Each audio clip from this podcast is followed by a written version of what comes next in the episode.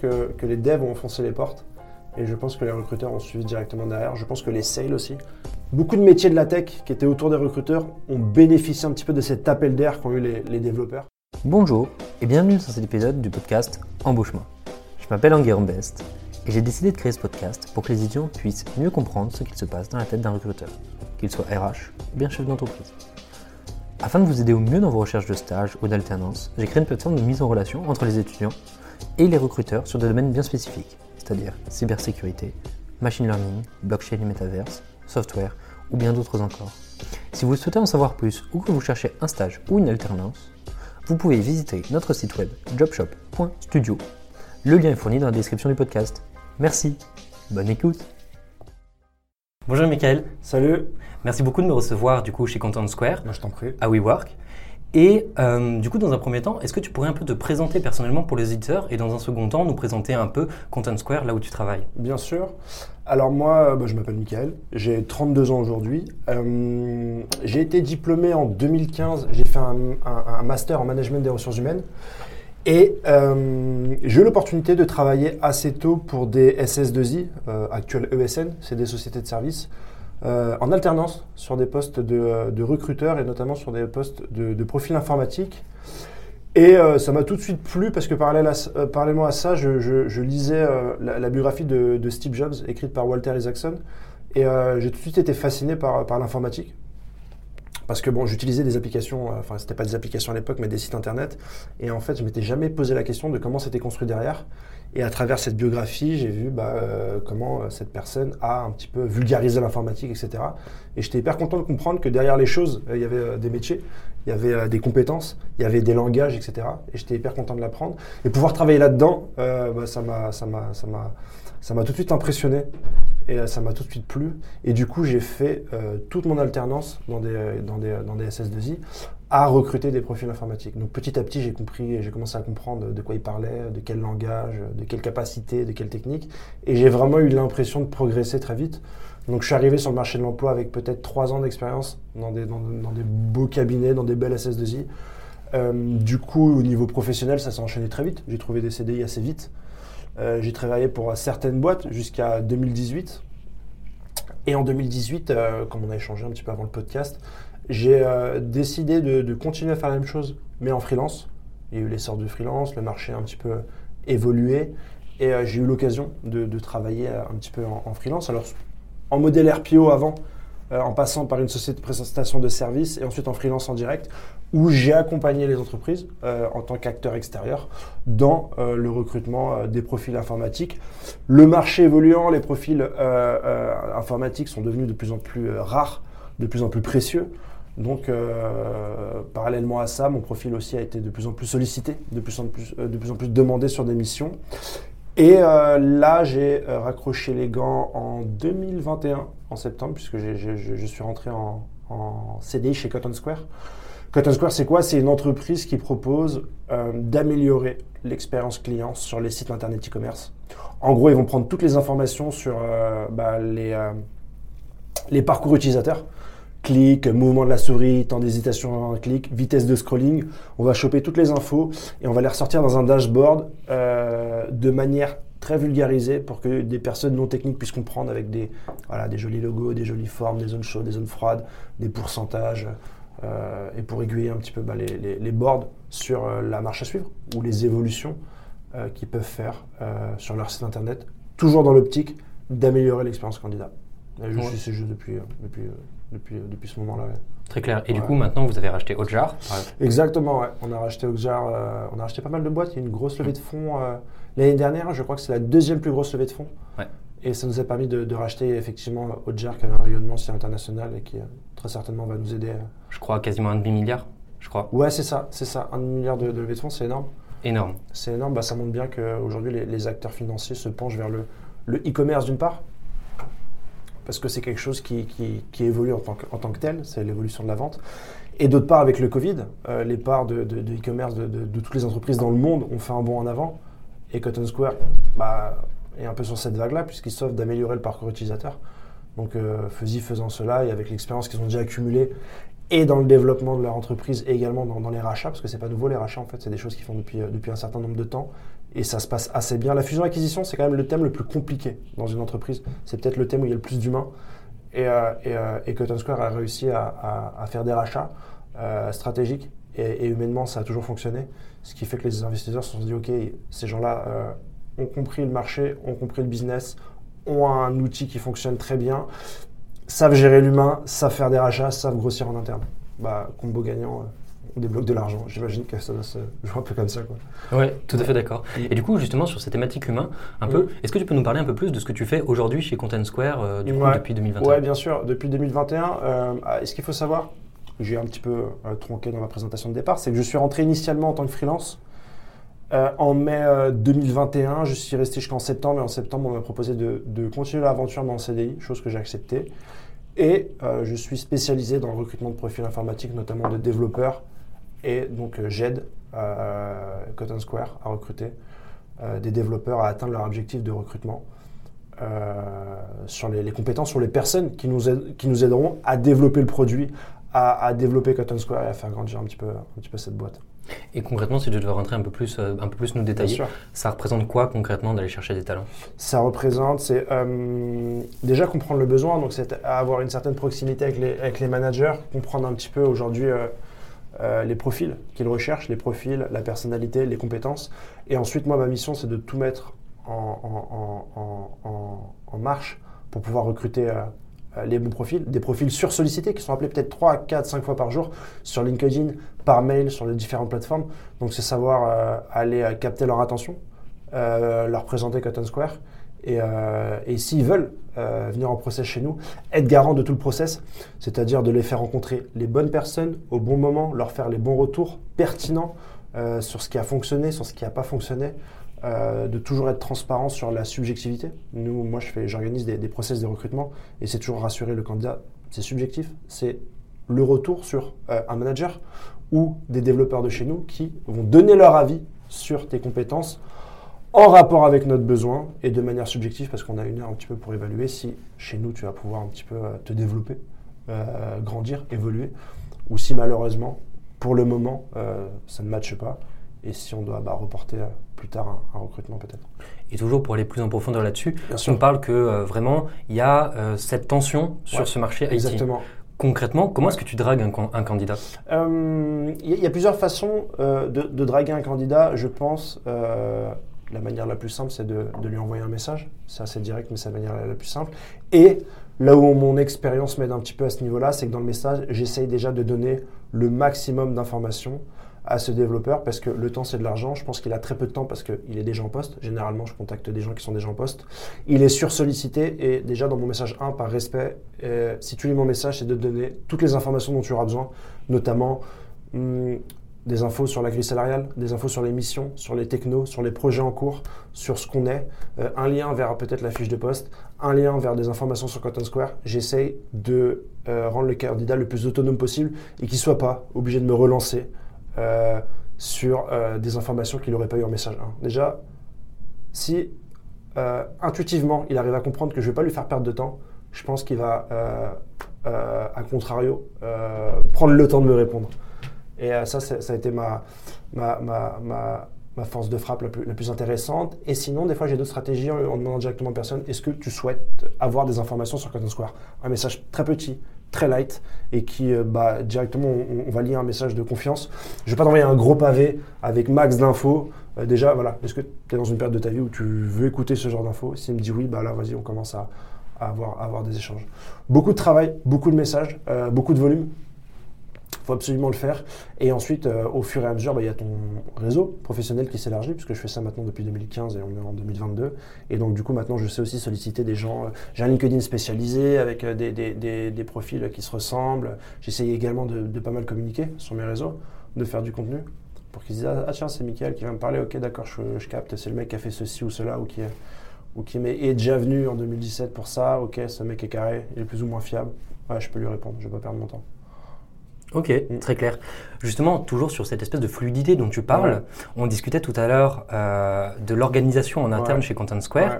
Et il y avait quelque chose qui m'avait marqué sur ton profil particulièrement, c'est que comme tu l'as dit tout à l'heure, tu as beaucoup fait de freelance. Ouais. Et notamment, tu as beaucoup eu accès au RPO.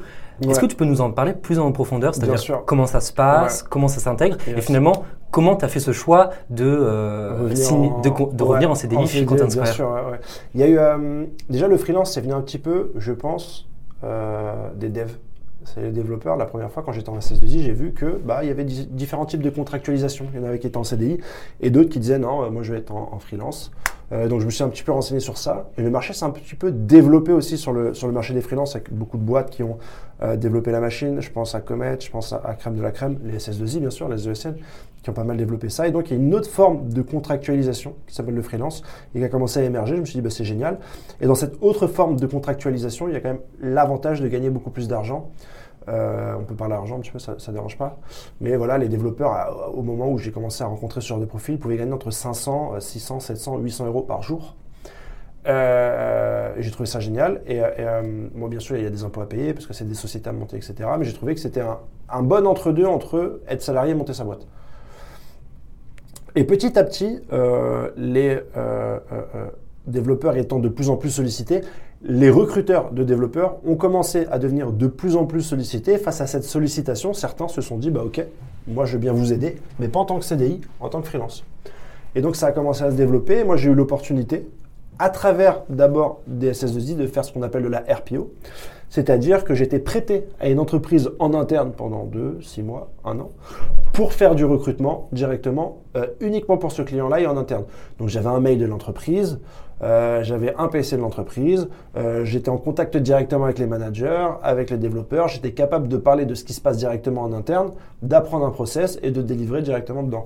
Et ça me paraissait hyper intéressant pour multiplier les expériences, euh, d'aller dans différentes boîtes, de rentrer comme ça en étant externe, prendre du recul, euh, venir en tant qu'expert directement sur, euh, sur une mission et pas venir, bah voilà, comme tu es le dernier à arriver, bah, tu seras le, le petit nouveau. Non, c'est venir avec une position d'expert et, dire voilà, moi je suis expert en recrutement, je vous conseille ceci, je vous conseille cela. Il y avait aussi la particularité de pouvoir monter directement des process en disant bah voilà, moi j'ai vu que ça se passait comme ça dans telle boîte, autrement dans une autre boîte. Aujourd'hui, je peux te faire un, process personnalisé euh, concernant ton besoin, les profils que tu souhaites chasser. Et j'ai trouvé ça hyper intéressant d'avoir cette posture-là, d'avoir également cette rémunération-là. C'est une grosse rémunération. Je pense que avant 30 ans, j'ai fait des, très grosses rémunérations. Et je, je les aurais peut-être pas faites en CDI. Et, euh, et, euh, et ça me plaisait beaucoup. ouais. Cet, cet aspect liberté, euh, tester quelque chose de nouveau, être précurseur, avoir une position euh, de hauteur, avoir de l'expertise, ça m'intéressait. ouais. C'est très drôle que tu parles de ça, justement Ouais. que tu mettes en, en- en perspective avec justement le fait que les devs le fassent. Ouais. Du coup, comme tu chasses les devs, Ouais. finalement, tu fais la même chose que. Exactement, ça a débordé, ouais, ouais, exactement. Je trouve ça très rigolo. Mais sur tout, sur tout mon, euh, euh, mon parcours, on a suivi euh, un petit peu. je, pense que, les devs ont enfoncé les portes et je pense que les recruteurs ont suivi directement derrière. Je pense que les sales aussi. Euh, euh, beaucoup de métiers de la tech qui étaient autour des recruteurs ont bénéficié un petit peu de cet appel d'air qu'ont eu les, développeurs en termes de capacité de travail, en termes de rémunération, en termes d'exigence aussi sur le, travail. Et, euh, et, euh, et on, a profité, je pense, de cet appel d'air. Il faut rendre à, à César ce qui appartient à César. Et je pense qu'aujourd'hui, on a, on a profité de pas mal de choses, de pas mal de souplesse euh, grâce à, grâce à eux. Bah, ok, très Ouais. cool. Du coup, tu me dis, euh, je voulais de la liberté. Ouais. Et qu'est-ce qui te ramène chez Content Chez Cotton Square Square? Et ben, et ben, un besoin différent, c'est que une fois que j'ai un petit peu comblé ces besoins de liberté, d'expertise, euh, de, de- de- de- d'argent également, euh, je me suis rendu compte que ce que je cherchais au fond de moi, c'était euh, euh, euh, peut-être rejoindre la meilleure équipe. Je fais pas mal de sport et euh, de sport collectif notamment, et c'est vrai que j'aime bien être dans les meilleures équipes, j'aime bien gagner, j'aime bien être le meilleur. En freelance, j'ai vu beaucoup d'équipes. J'ai vu beaucoup de choses et quand j'ai fait ma mission chez Cotton Square, j'ai vu, je pense, l'équipe la plus organisée. La plus organisée en termes euh, de temps de réponse. Ça a l'air bête comme ça, mais par exemple, euh, aujourd'hui, un manager, si je lui montre un CV, j'ai une réponse sur ce CV, une réponse et une date pour une rencontre en moins de deux heures. Dans mes meilleures expériences en RPO, je pense que c'était deux jours pour avoir l'attention du manager, qui lise le CV, qui me dise qu'il est OK pour le rencontrer et qui me donne un créneau dans son emploi du temps. J'ai donc eu j'ai donc eu l'impression, en rejoignant chez Cotton Square, de rejoindre des professionnels pas des professionnels dans ce sens, ils font bien leur boulot, mais ils sont conscients de mes enjeux aujourd'hui. Et euh, c'est eux qui vont le plus transformer ma valeur ajoutée. Aujourd'hui, je calcule, j'ai un calcul très simple. Moi, je fournis une valeur ajoutée. Je suis Michael. Euh, je peux contacter des candidats et je peux les faire rencontrer des gens. Je suis un petit maillon d'une équipe. Si je joue avec les meilleurs joueurs, en fait, le potentiel, l'énergie que je vais mettre dedans va être démultiplié parce que je vais avoir en face de moi des mecs qui vont euh, qui vont amortir mon information et qui vont la transformer et qui vont faire aujourd'hui que je vais performer. Et après avoir comblé les premiers besoins que sont euh, bah, des étiquettes, l'expertise, le salaire, la rémunération, la liberté, j'ai eu un besoin de, de scoring, un besoin de scoreur, un, besoin d'être le meilleur. Et je pense que pour être le meilleur, j'ai voulu rejoindre la meilleure équipe. Et quand on m'a proposé d'être en CDI, je dis ouais, non, je veux en faire partie. Je veux bosser avec des gens qui ont conscience de mes difficultés et qui vont transformer de la meilleure des manières ce que j'ai fait. Je suis un peu comme un milieu de terrain, je distribue des ballons en fait. Et les managers, c'est ceux qui sont capables de marquer. Et moi, si je vais m'appliquer à faire la meilleure des passes, je veux un mec bah, qui, même s'il n'est pas démarqué, même s'il n'est pas en équilibre, qui soit capable de faire une frappe et de le transformer en but pour que notre équipe gagne. Et je pense que chez Cotton Square, il y a les meilleurs attaquants, et comme moi, je suis un milieu de terrain qui essaye de faire les passes, les caviars les plus sympas possibles, euh, j'ai tout de suite été attiré par cette équipe-là.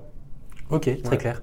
Et euh, du coup, dans ce podcast, on parle beaucoup avec des étudiants. Le but, c'est vraiment de donner de la transparence sur les processus de recrutement aux étudiants. Comment est-ce que tu euh, négocies justement, par exemple, tout ce qui est stage, alternance sur les profils IT Comment est-ce que tu gères ça un peu ou qu'est-ce que tu pourrais leur dire sur ce que tu fais au quotidien euh, sur ces thématiques-là le, le, problème, déjà, pour un petit peu mettre un contexte autour de cette question qui est hyper intéressante, on en a parlé en dehors du podcast, c'est qu'aujourd'hui, les startups et les scale-up veulent euh, évoluer très vite, et que peut-être euh, aujourd'hui, parier sur un étudiant qui va, qui va peut-être euh, nécessiter un ou deux ans d'expérience, c'est peut-être pas à première vue la stratégie la plus efficace si on veut monter vite. C'est pour ça que sur le marché, généralement, les entreprises vont se, se concentrer sur les profils qui ont plus de deux ans d'expérience. Du coup, comme on, l'a, on, en a vu, on, l'a dit un peu plus tôt dans le podcast, ça fait un bouchon énorme, des profils sursollicités, etc. Quand euh, les entreprises vont comprendre que c'est intéressant d'aller vers les étudiants, je pense qu'ils vont un petit peu sortir de ce jeu d'aller chasser des profils sursollicités et aller peut-être vers des alternatives qui sont intéressantes. Plusieurs ont essayé de créer une passerelle crème de la crème, se sont dit écoute, un étudiant devient employable quand il a son diplôme, mais euh, il n'est pas, il pas, enfin, il pas sorti, euh, il n'est pas, il pas complètement incompétent avant d'être diplômé. Et ils ont commencé à mettre en lien directement des entreprises et des, et des, et des étudiants diplômés. Mais ça reste un plafond de verre qui est quand même pesant sur le marché. Et aujourd'hui, comme on en a parlé en dehors du, du, podcast, si tu es étudiant pour trouver ton premier stage, ta première alternance, c'est assez compliqué. Parce que généralement, ils vont pas rencontrer les recruteurs qui, ont, qui eux, vont chercher des profils un peu plus, un peu plus euh, euh capés. Pour se faire remarquer, donc, moi, le petit conseil que j'ai donné aux étudiants, c'est toujours de mettre en avant des projets personnels et encore mieux des projets pro avec la même idée que crème de la crème. Tu n'es pas obligé d'être diplômé pour être performant. Tu n'es pas obligé d'être diplômé pour être employable. Tu n'es pas obligé d'être diplômé pour bosser, en fait. Quel que soit ton contexte, tu es étudiant développeur, tu es étudiant en marketing, tu es étudiant en sport-études, fais un projet. Monte ta boîte, monte ton truc. Tu es en design, fais des designs. T'es en dev, fais du dev. T'es en ingénieur, monte un truc avec tes potes. Ça marche, ça marche pas, c'est de la matière à raconter. Et quand tu iras voir un recruteur, tu n'iras pas lui envoyer ton CV, tu iras lui envoyer j'ai fait ça, ça te dit qu'on discute. Il faut que tu donnes les armes au, recruteur pour que lui puisse sortir un peu de, du process et dire ok d'accord, il y a un étudiant, ok ce process ne vous intéresse pas, mais attendez, euh, lui euh, il a fait un truc fou, on en parle.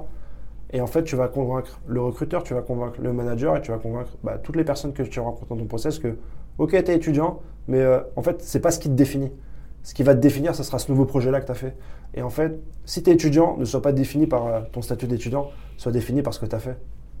Et euh, si tu dis, ok, bah moi j'ai créé, je sais pas, café.com parce que je me suis rendu compte que je kiffais le café dans Paris et que je savais pas où acheter du café colombien, j'ai créé café.com et voilà, ça marche. Il y a quatre mecs qui l'utilisent trois magasins et quatre pelos, mais euh, je suis content, ça marche. J'ai monté ça avec euh, en front euh, du React, en back, du Node.js. Et là, ton histoire, on s'en fout que tu es étudiant en fait. Tu es juste un passionné de café qui a, vu une problématique et qui a trouvé une solution.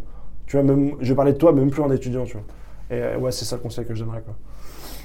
Et sur une thématique qui est un peu connexe, mm. c'est je suis étudiant, mm. je fais des projets. Mm. Comment est-ce que je vais chercher euh, le recruteur Mm. ou l'entreprise Mm. qui me correspond Mm. par rapport au projet que j'ai monté. Je monte café.com. Mm. Comment je me fais pour me renseigner ou pour toucher un recruteur qui est dans un écosystème café? Est-ce que tu auras des conseils à donner là-dessus pour ouais, euh, je pense que le, le- le truc, euh, un, euh, quand même, c'est le réseau.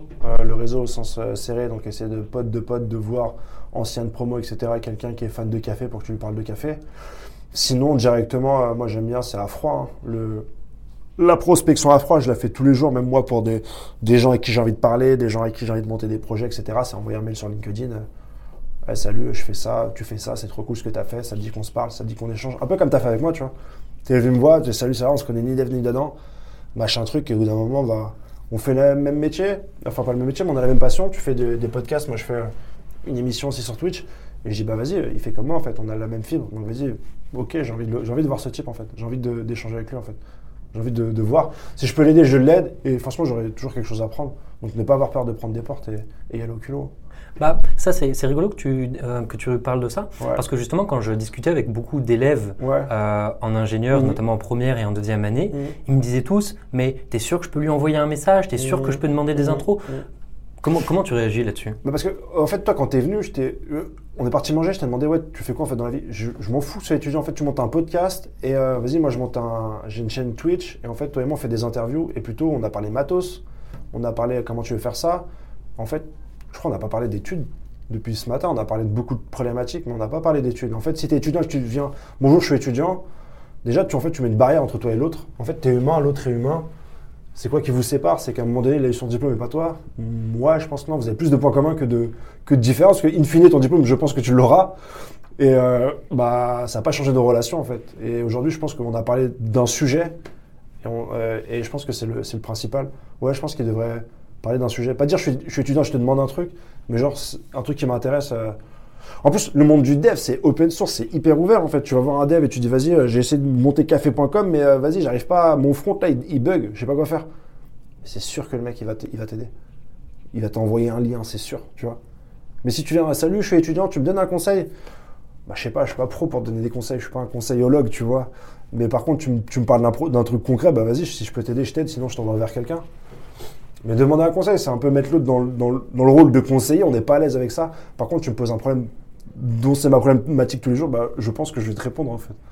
Et je trouve avec toi, bah, on a parlé de podcast, on a parlé de plein de trucs et, et ça a marché, non? Ouais. J'ai l'impression. ouais. Grave. Mm.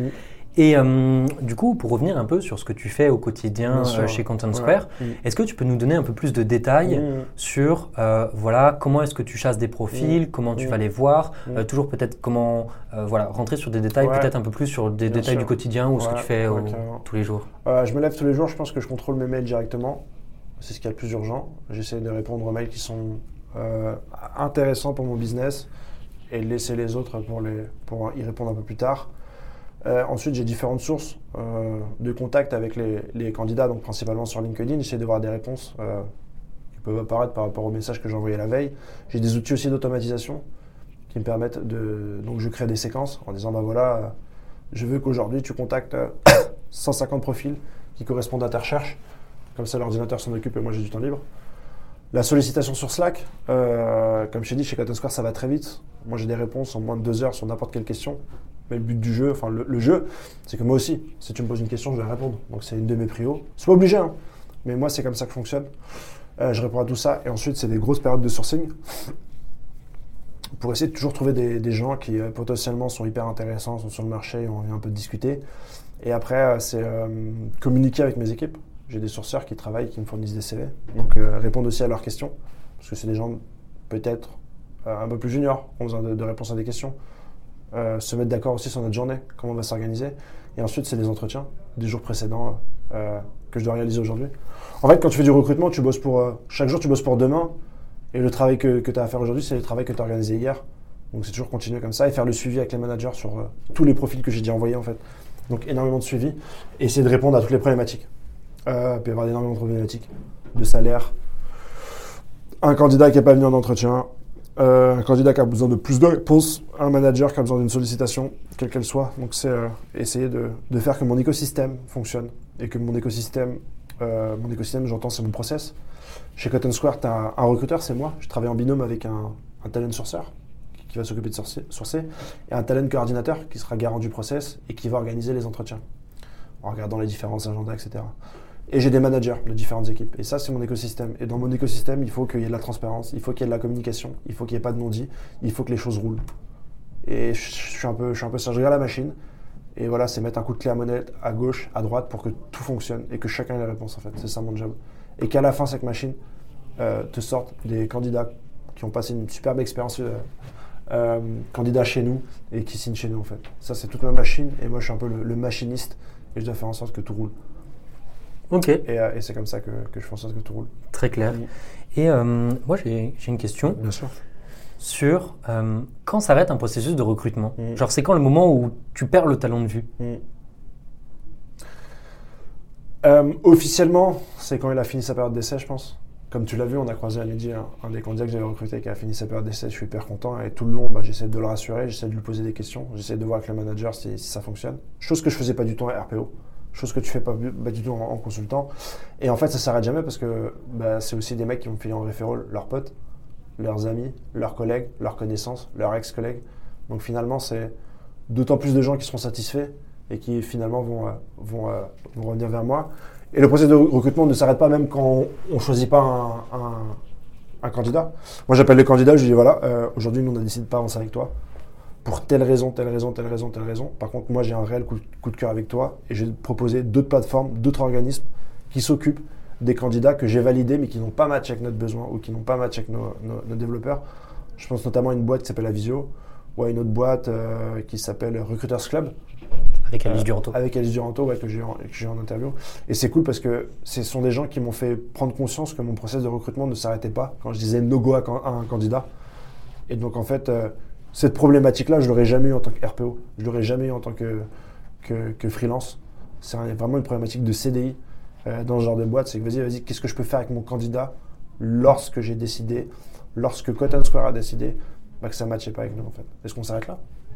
Est-ce qu'on propose autre chose? Et ben maintenant, je suis capable d'aller sur Recruiter Instagram et je dis bah, ce candidat est top, il a passé une, deux, trois étapes chez nous. Voilà, il y a ça qui n'a pas marché. Et là, la transparence, ça te permet de faire ça. Hein. C'est en fait mon logo, et aujourd'hui, pourquoi je aussi à Cotton Square?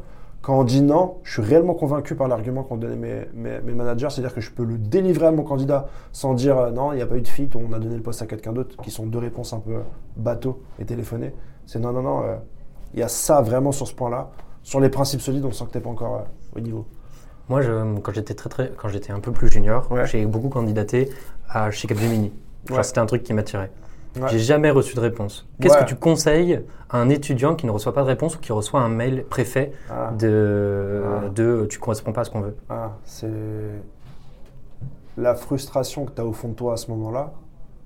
Analyse-la, garde-la de côté parce que ça te permettra d'être le meilleur le jour où tu t'en sortiras. Avant, chez Cotton Square, j'ai fait une dizaine d'entretiens dans des boîtes avec des jolis noms et euh, pour 7 ou 8 d'entre elles, après des process hyper longs, j'ai pas eu de réponse. Et au fond de moi, je me suis promis, la prochaine boîte qui me dit oui, je vais tout défoncer. Je vais vraiment tout défoncer. Je vais, vraiment être sérieux. Je vais me mettre en mode euh, play hard. Je vais vraiment, euh, je vais tout exploser, tu vois. Et je me suis promis au fond de moi. Je me suis dit, vas-y, bah, j'encaisse. Et ça m'a permis d'encaisser. Trouve une réponse à, ce qui ne fonctionne pas. Fais-toi des promesses. Tiens tes promesses. Et tu vas tout péter. Et c'est pareil en foot, c'est pareil en sport, c'est pareil partout. C'est quand tu as une défaite, trouve ce qui va pas. Fais-toi une promesse personnellement. Et si tu tiens ta promesse, bah tu vas devenir fort c'est sûr. Ok, trop cool. Tout à l'heure, tu me parlais, euh, parce que quand on déjeunait, tu, tu as vu beaucoup, as croisé beaucoup de gens, etc. Tu me disais que tu restais très proche de tes équipes. Oui, je suis populaire. Comment ça se passe un peu la cooptation? Justement, tu me disais que tu essayais de euh, beaucoup eh, marcher sur la recommandation, etc. Comment est-ce que ça fonctionne un peu la cooptation ou euh, cette recherche ciblée sur ces thématiques-là? C'est un pouvoir énorme la cooptation, c'est un pouvoir énorme parce que ici on est, je pense, tous exigeants sur ce qu'on fait. Et en fait, quand tu cooptes quelqu'un, c'est une énorme responsabilité parce que si ça se passe mal, bah, ta boîte est déçue, euh, ton coopté peut être déçu, et il faut vraiment être prudent. Et donc les gens sont hyper prudents, et généralement, quand ils me des, profils, c'est des super profils, et ça va tout seul, et, ça match parce que intrinsèquement, intuitivement, le travail de fond s'est fait avant, et la personne qui va te coopter, bah, elle connaît parce que c'est un pote, elle connaît sa boîte parce qu'elle y bosse tous les jours, et elle dit, ah tiens, ça peut matcher, tu vois. Donc c'est un potentiel immense et je pense que c'est beaucoup trop, sous-exploité dans les entreprises. Et c'est un truc que j'aime beaucoup mettre en avant. Ça a son défaut. Est-ce que ça pousse à un entre-soi? Est-ce que ça pousse à bah, les gens qui n'ont pas de réseau, finalement, euh, n'ont pas ces postes-là directement euh, euh, disponibles pour eux? C'est des questions que je me pose. Mais comme je passe moi toute ma journée sur LinkedIn, je me dis que ça contrebalance un peu le fait de, de demander des sollicitations et des référents. Je sais pas si j'étais clair sur cette partie. Très clair. Très clair. Moi, je trouve que c'était clair. Ouais. Il y a, hum, du coup, on arrive un peu vers la fin du podcast. Yes. Et euh, il y a trois questions que je Ouais. trouve très importantes pour moi. Et euh, la première, c'est est-ce que tu as un recrutement ou une expérience de recrutement qui Ouais. t'a marqué, Ouais. euh, dont tu pourrais nous parler? Ouais, bien sûr. Je peux pas dire le nom. Bien sûr, bah, évidemment. Il y a une boîte qui m'a recruté en, en freelance, qui m'a énormément payé. Mais vraiment. Et, euh, et j'ai commencé à faire mon travail, tu vois, à, envoyer des CV, etc. Et je faisais chier les managers. Je, les, faisais chier, ils me répondaient pas, je les faisais chier. Et j'ai compris que ces managers-là avaient euh, des cabinets de recrutement et qui voulaient travailler avec des cabinets de recrutement et qui voulaient pas bosser avec moi. C'était un choix de la direction. Et donc je n'ai rien fait pendant six mois. Et donc j'ai appris à jouer aux échecs. Et je joue aux échecs directement avec les équipes. Euh, parce que beaucoup de gens ne faisaient rien. Et c'est la première fois de ma vie, et très certainement la dernière fois, que j'ai gagné autant d'argent à ne rien faire. Et je pense que c'est né de là, ma volonté et ma passion de vouloir être dans des équipes performantes. C'est que je me suis rendu compte que je peux gagner énormément d'argent à rien faire. Et c'est pas ce que je veux. Je me suis emmerdé. Je pense que c'était les six mois les plus longs de ma vie. Je suis hyper fort maintenant aux échecs. J'ai battu mon beau-père et je bats n'importe qui maintenant.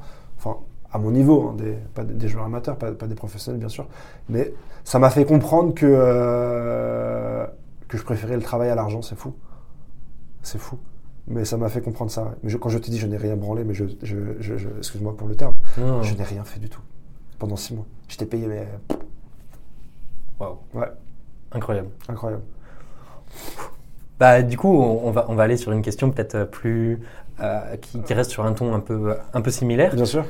Concrètement, Ouais. souvent on entend beaucoup dire un mauvais recrutement, ça coûte Ouais. cher, euh, c'est problématique. Concrètement, comment tu l'évalues et quel impact ça a Mmh, mmh. Comment tu. On parle, ouais, on parle beaucoup de ouais, un, un- un mauvais recrutement, ça coûte tant d'argent, ou euh, je disent 60 000, 100 000, etc. Euh, je trouve que On lit c'est, tout. c'est, c'est complètement débile de penser comme ça. Un mauvais recrutement, ce qui va me coûter, c'est la confiance. Euh, la confiance du manager, parce qu'il m'a accordé son temps, et chez Cotton Square, euh, il m'accorde son temps très vite. La confiance des développeurs, la confiance de tout mon process et toute ma machine. C'est-à-dire que ma machine a mal fonctionné. Ça veut dire que je dois réparer quelque chose. Je m'en fous que ça coûte 100 000, 200 000, 300 000. C'est une question de confiance et je ne peux pas mettre de, de- vraiment d'argent là-dessus. C'est que demain, je vais potentiellement demander à des gens de prendre de leur temps pour voir mes candidats alors que ça n'a pas matché. Et généralement, ça ne matche pas au niveau humain et pas au niveau des compétences techniques. Ça veut dire que je dois être, normalement en tant que RH, un petit peu le garant du fit humain, des soft skills. Et ça ne l'a pas fait.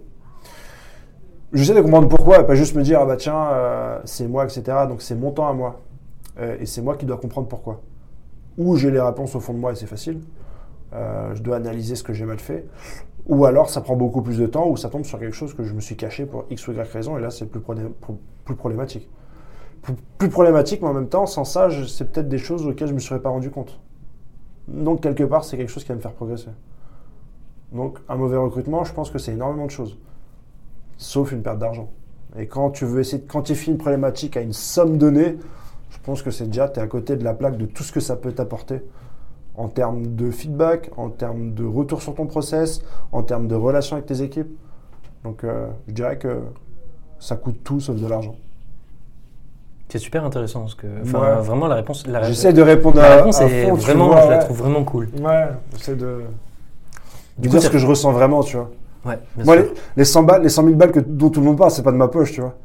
Par contre, euh, je sais qu'au bout de 2-3, la confiance avec mes interlocuteurs, avec, euh, avec, avec tous ceux avec qui je monte ce process-là, ils vont se dire, Eh, mec, euh, ça fait 2-3 fois, c'est chaud, qu'est-ce qui se passe, tu vois. Et non, faut pas. Moi, Mm. c'est ça qui m'importe le plus. Tout à fait d'accord. Ouais. Et du coup, maintenant, ça fait quasiment 30 minutes qu'on discute Mm. et j'arrive sur ma dernière question. Moi, j'ai une fibre entrepreneuriale très forte Ouais. et euh, beaucoup d'entrepreneurs doivent gérer eux-mêmes euh, les RH et le recrutement Ouais. tous les jours dans leur entreprise jusqu'avant de faire une série B à peu près. Genre, on n'a pas, de on pas vraiment de recruteurs. Ouais. Concrètement, quel conseil tu donnes à un entrepreneur qui se lance et qui doit absorber lui-même ce travail? Il va devoir euh, faire confiance très tôt, pas forcément avec les meilleurs arguments en poche. Et je pense que à ce moment-là, le plus utile, c'est le capital humain, plus que la vision même. Et le capital humain, il se transforme avec des valeurs simples, c'est faire ce que tu dis, dire ce que tu fais, être le plus transparent possible, euh, communiquer, euh, être réaliste. Et, je pense que c'est ça qui va fédérer dans un premier temps, avant le salaire, avant, avant tout ça, les, les gens autour de toi. Et surtout, euh, il faut que les personnes soient là pour la belle chose. Sur tous les projets, et ça c'est venu avec de l'expérience par exemple, avec Rassam on a monté Recruiter in the House. Une des premières questions qu'on s'est posées, c'est t'as combien de temps pour ce projet-là? Et je pense que c'est la question la plus transparente. Et Rassam a deux filles, et il m'a dit j'ai une heure. Je lui ai dit moi si tu me donnes une heure de ton temps par semaine, le projet peut exister et je le monte. Moi j'ai deux, trois heures et je peux compléter. Et je pense que c'est l'un des seuls projets qui a abouti. J'ai fait plusieurs projets hein, sur pas mal de choses. Et je pense que cette question, tu as combien de temps par semaine pour m'aider, pour faire pour, pour, pour qu'on monte ce projet, c'était une des questions les plus cruciales parce que ça évité qu'on se dise ah bah t'as pas fait le truc, ah bah pourquoi tu réponds pas, ah bah ah, par, machin. Je pense que le temps, c'est la première question. Et quand tu vas rencontrer quelqu'un, alors dans le meilleur des cas, tu as de l'argent et puis il a un 35 heures à faire, avec toi et c'est génial. Mais je pense que quand au début tu es un entrepreneur, c'est voilà, moi j'ai besoin de ça, tu as combien de temps par semaine à m'accorder sur ce projet-là pour monter avec moi ce projet-là. Et je pense qu'à partir du moment où, où- où vous êtes mis d'accord sur le temps, ça dénoue beaucoup de situations qui peuvent être compliquées, Bah, Du coup, je rebondis là-dessus. bien sûr. C'est quoi concrètement le temps en tant qu'entrepreneur que tu peux allouer à ça? Enfin, genre, quel est, Aujourd'hui, sur un, autre, sur, un, sur un projet entrant, je pense que j'ai une heure. Euh, recruteur une de A, ça me prend. Après, euh, c'est, euh, j'ai accordé, une heure. On a accordé une heure à Christian avec euh, recruteur une de A, c'est qu'on a vu que ça a marché, on a, on a débloqué euh, du temps et d'autres heures. Mais je pense qu'aujourd'hui, sur n'importe quel projet entrant, là, j'ai un nouveau projet entrant avec quelqu'un. Ça fait, on s'est vu deux fois, et c'est pareil. Maintenant, c'est ma, c'est ma technique. C'est à combien de temps? Une heure. En une heure, c'est fait. Et, et ça avance comme ça. Si au bout de quelques mois, le projet n'avance pas, je dis bah, j'ai 30 minutes maintenant. Ou, ou moins. Et je me laisse toujours un- une heure, je pense, pour, pour n'importe quel projet entrant. Si demain un mec il me dit écoute, j'ai une super idée, on va faire des cannes à pêche connectées.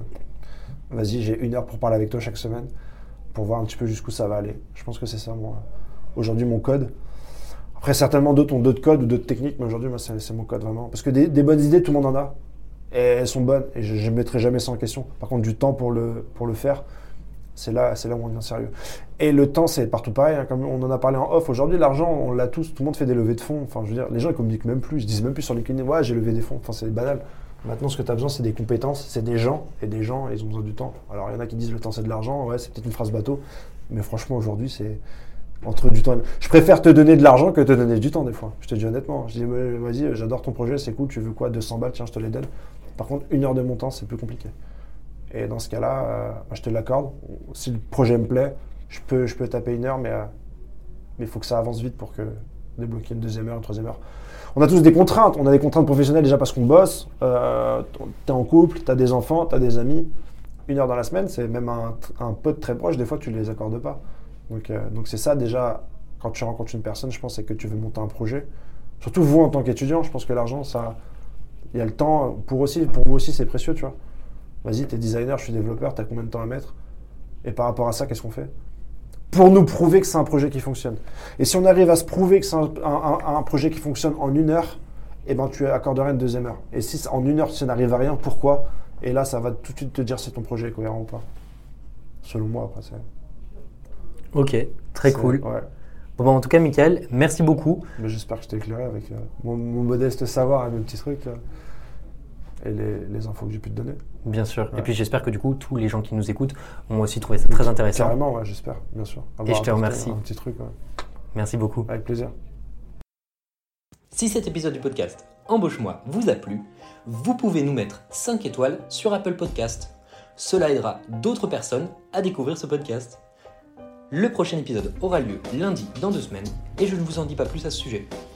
D'autre part, si vous êtes étudiant ou recruteur, n'hésitez pas à visiter notre site web jobshop.studio. Vous pouvez également nous suivre sur les réseaux sociaux, à savoir LinkedIn, Facebook, Instagram ou même TikTok.